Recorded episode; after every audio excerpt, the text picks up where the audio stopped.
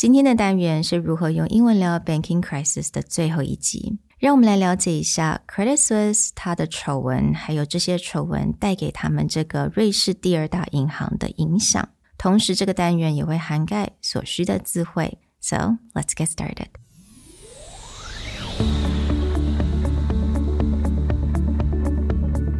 Hello，欢迎来到 Executive Plus 主管与沟通力的 Podcast。 I'm Sherry, an educator, certified coach, and style enthusiast. 我相信专业有效的沟通是语言跟逻辑的完美结合。And I'm Nick, a startup consultant, corporate trainer, and late night gaming junkie. I believe great communication requires the right mindset and solid frameworks. 我们希望带给大家职场英语的技能、跨文化沟通技巧与其他能帮助您成为出色领导者的工具。 Join us each week as we share our experience, research, and methodologies to take your communication and language skills from good to great.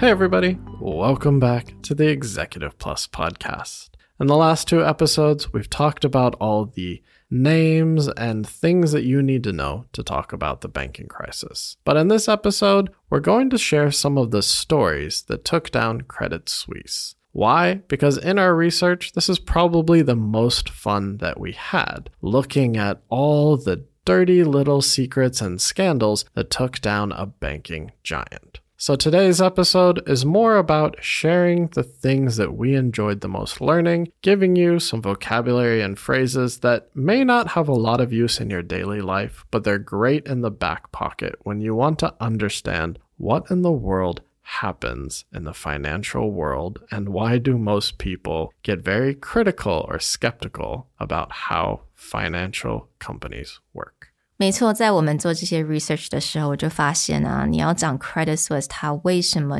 到现在是必须要被另外一个大银行去拯救，也是因为它很多的丑闻。那这些丑闻呢，真的你好像没有办法在上一集或上上一集这样带过，我就必须要把它变成一个 independent episode。那这些呢丑闻，我觉得其实拿出来讲，尤其有它有很多单子，我们可以平常在很多新闻当中都会听到的。So before we started with all these stories about these scandals, let's talk a little bit about the vocabulary that we may see quite a lot when it's around scandals.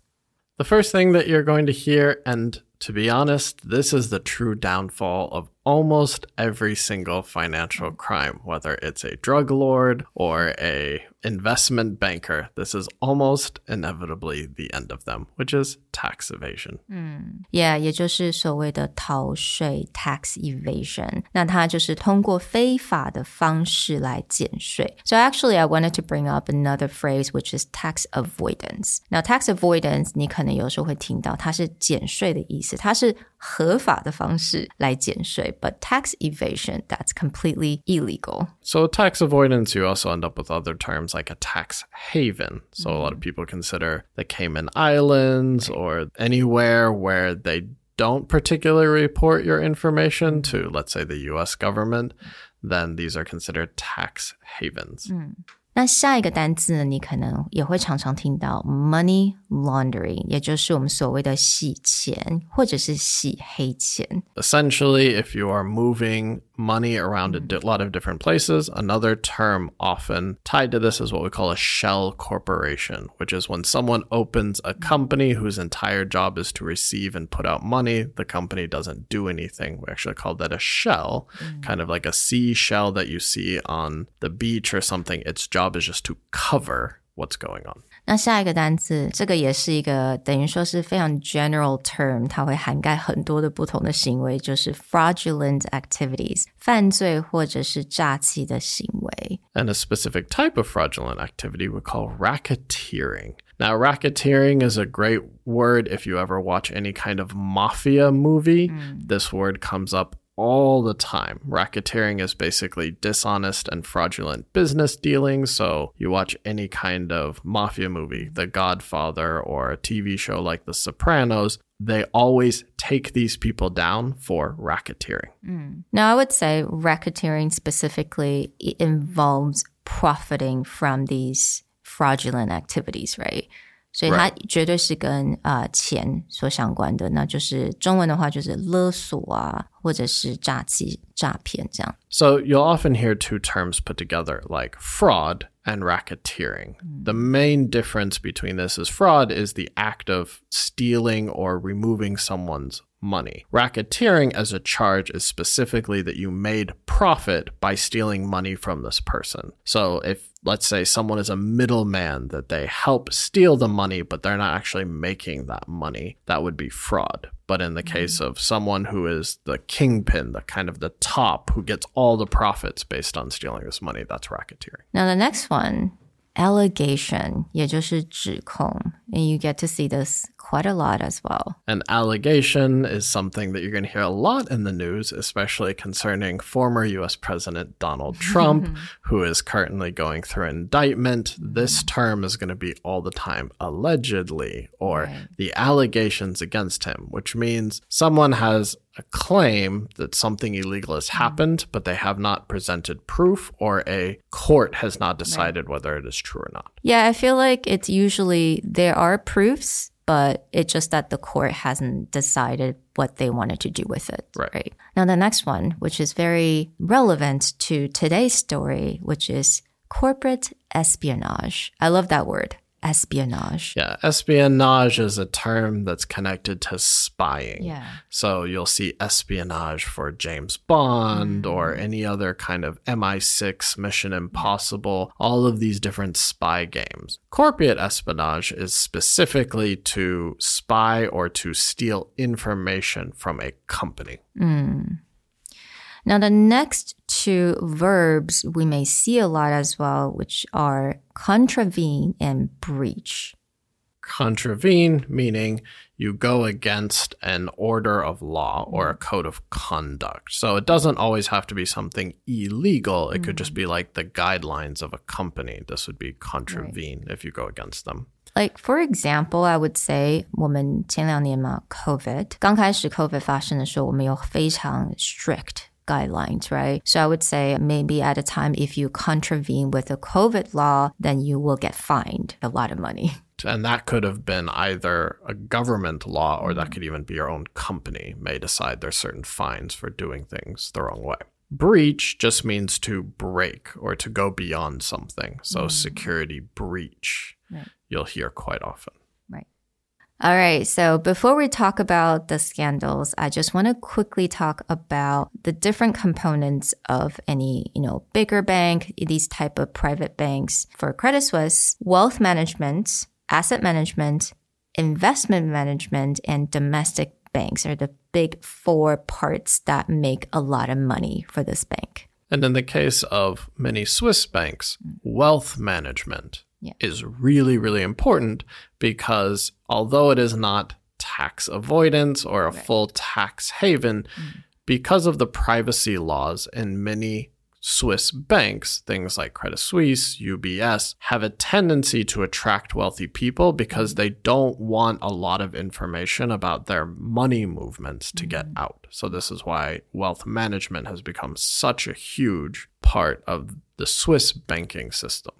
那为什么有钱的人就是这么喜欢这些 Swiss banks? For one, they kind of covered that Switzerland 它有一些 very interesting secrecy law that actually protects their privacy. 那当然 wealthy clients, that's something they would really prefer. 那接下来也是因为 Swiss francs 它非常的 stable. Swiss francs is really one of the most stable currency out there. And then with these private banks, they definitely offer the concierge service. 它的这种非常的 luxury 的这些服务，我相信有很多不同的 bank，它只要是 wealth management 的话，他们都会提供像这样 service。 Let's jump into the stories. And the first story, starting in 2019, is a story of where what should be friendship and good coworkers becomes a tale of corporate espionage. Right，我看了很多的 scandal 当中，我们今天就只讲到二零一九年到二零二二年的 scandal。Talking about the scandal, we call it the Spygate, right？我们刚刚讲到这个 corporate espionage，就是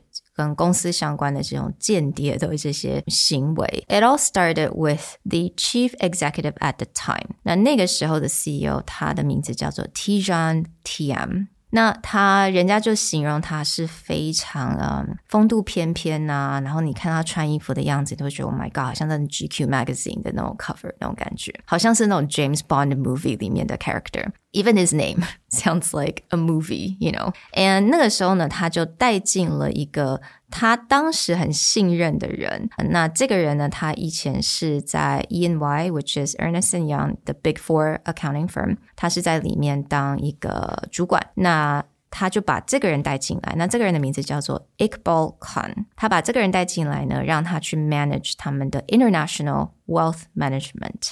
now, Iqbal Khan 他也是一个非常 ambitious, aggressive. He's definitely had that banker look to him. 那你会想说 I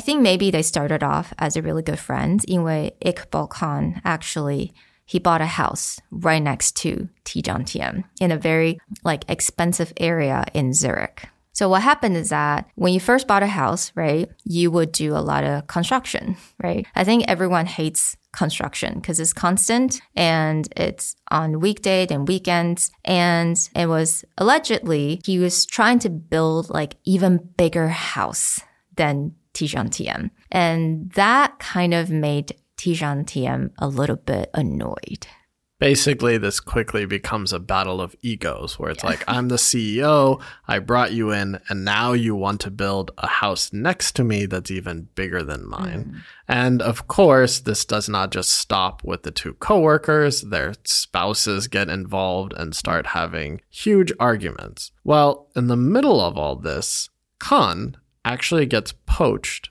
by ubs and because he is the head of one of the most important departments, international wealth management, of course, one of the first things he does is start potentially bringing his clients over to UBS. Yeah, for any banks, he not supposed to, right, bring clients to another bank. However, if you've been to Switzerland, it's a very small place. Now Tidjane Thiam 刚开始已经觉得很不爽了，right？他的他们的 partners 也吵过架了。So now he allegedly，然后这个还没有被没有并没有被证实，就是 Credit Suisse 的某一些主管们就开始找了一些 spies. They got these spies to actually follow Iqbal Khan around, and there was an incident where Iqbal Khan actually found out and he got out of his car on the street and got actually confronted the spies. So, this is where these stories of corporate espionage really start to take off. Whereas, what information is Khan taking over to other banks? And now that supposedly Credit Suisse is spending buys to like follow him and look into his whereabouts and what he's doing. Now this becomes more than just these two people having an argument. This now looks like banks trying to take on banks. And as Sherry pointed out, this is a small country. This is not a huge city. Everyone in the financial world, because it's the top industry there, knows each other. And it just becomes this huge scandal where it's mm-hmm. like, should this just be a feud of mm-hmm. neighbors? Or is this now a bank against bank kind of system? Right. By this time, people are thinking that what is happening? Swiss banks 应该要是有很安全的感觉, but there's something wrong with the culture. Actually, that leads to the ousting of Tidjane Thiam. So 他好像在这个 CEO 的这个 position And unfortunately for the person who took his job, he got about three weeks before COVID hits and Switzerland goes into lockdown. Yeah. Now the next scandal actually 在二零二一年这这一年当中有两个非常大的 scandal. The first one is called the Greensill. The Greensill scandal basically it's a at the time in 2021 Credit Suisse they're really pushing hard on their wealth management clients to invest in Greensill supply chain fund to around like 10 billion dollars. This fund is linked to major global players like SoftBank, and so they actually are quite successful in bringing a lot of these wealthy clients on board. But as soon as they get these clients to commit their money, they're sending in their checks, allegations of fraudulent invoices just start piling up. Mm. And what this means is that a lot of the people investing into the fund and then a lot of regulators are starting to look at the fund and it completely unravels. Yeah. And all the bonds or all of the shares that the wealthy clients invested in start to disappear. Obviously, people are not happy about the situation. the stock price But then you have another bigger scandal, which is the Archegos Capital Management. Archegos Capital Management family management business。那它在二零二一年啊，它的 founder his name is actually Bill Hwang. 那这个人呢, he plays a large bet on a few stocks using huge leverage, 160 billion US dollars. 但这个时候呢，当 Archegos Capital Management 当它已经 unraveled, bankrupted, the large banks are caught in this scandal. 那这个时候大概有五家哎四五家银行受到很大的影响，UBS、Morgan Stanley、Credit Suisse and I think it's called Nomura, another bank. 但是 Credit Suisse 在这个 scandal 当中，they lost five point five billion dollars. So in between the previous one, the Greensill pulling their wealthy clients in, plus now the actual assets of the bank at 5.5 billion, these two scandals in the same year mm. basically have all public investors completely lose hmm. faith in the bank and the bank stock price just crashes. Yeah. And they even have clients preparing lawsuits over it because, you know, they lost a lot of their hard earned money. And so basically at this time, Credit Suisse, the morale is down, you know, the company culture isn't really in question. 基本上在二零二一年到二零二二年，你会觉得说，诶，他们应该要开始要重建他们的形象吧？You should really rebuild the image. However, another new CEO came, which is Antonio Horta Osorio. 那这个 CEO 呢，他是标准的一个 banker。那 he looks like someone from the Bond movie. He's Portuguese and he's at Credit Suisse for less than a year. So that's now three CEOs in and out in yeah. three years. Exactly. 他到底做了什么事情呢? So basically, he didn't really fix the company culture, but he actually still made it worse. So allegedly, he took the jet and he flew it around. Actually, his home is at Lisbon. So it seems like he constantly would take his jet like around the world back to Lisbon. 那那个时候在 COVID nineteen 的时候呢，他还飞来飞去，然后 可能从 Zurich 还飞到英国啊去看一个网球比赛。So he actually contravened the UK COVID law twice within like a six months period. 所以这个时候真的是对他们来讲，这个文化受了打击，非常的大。Essentially, this all finally leads to what you've been reading about in the last month.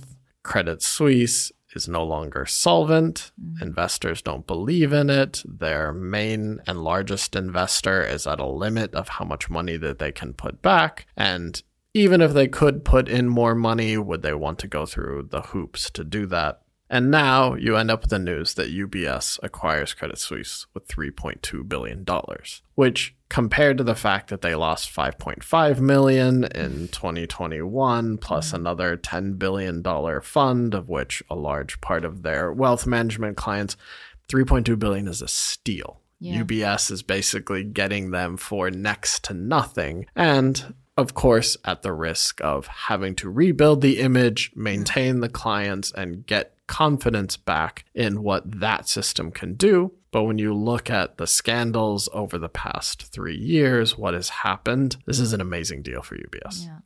So I really hope you guys enjoy these three part episodes of how to talk about the banking crisis. 希望大家从这三个单元了解很基本的一些 vocabulary，还有基本的知识。And then I really encourage you to get engaged with people about these conversation, ask questions, give your feedback, and really hope you guys have fun listening to these. If you enjoyed this more narrative style podcast or looking at how we tackled the banking crisis series in these three parts, let us know through email or through any of our social media channels. We would love to know how you feel about this style of episode, and we'll talk to you guys next time. Bye. Bye.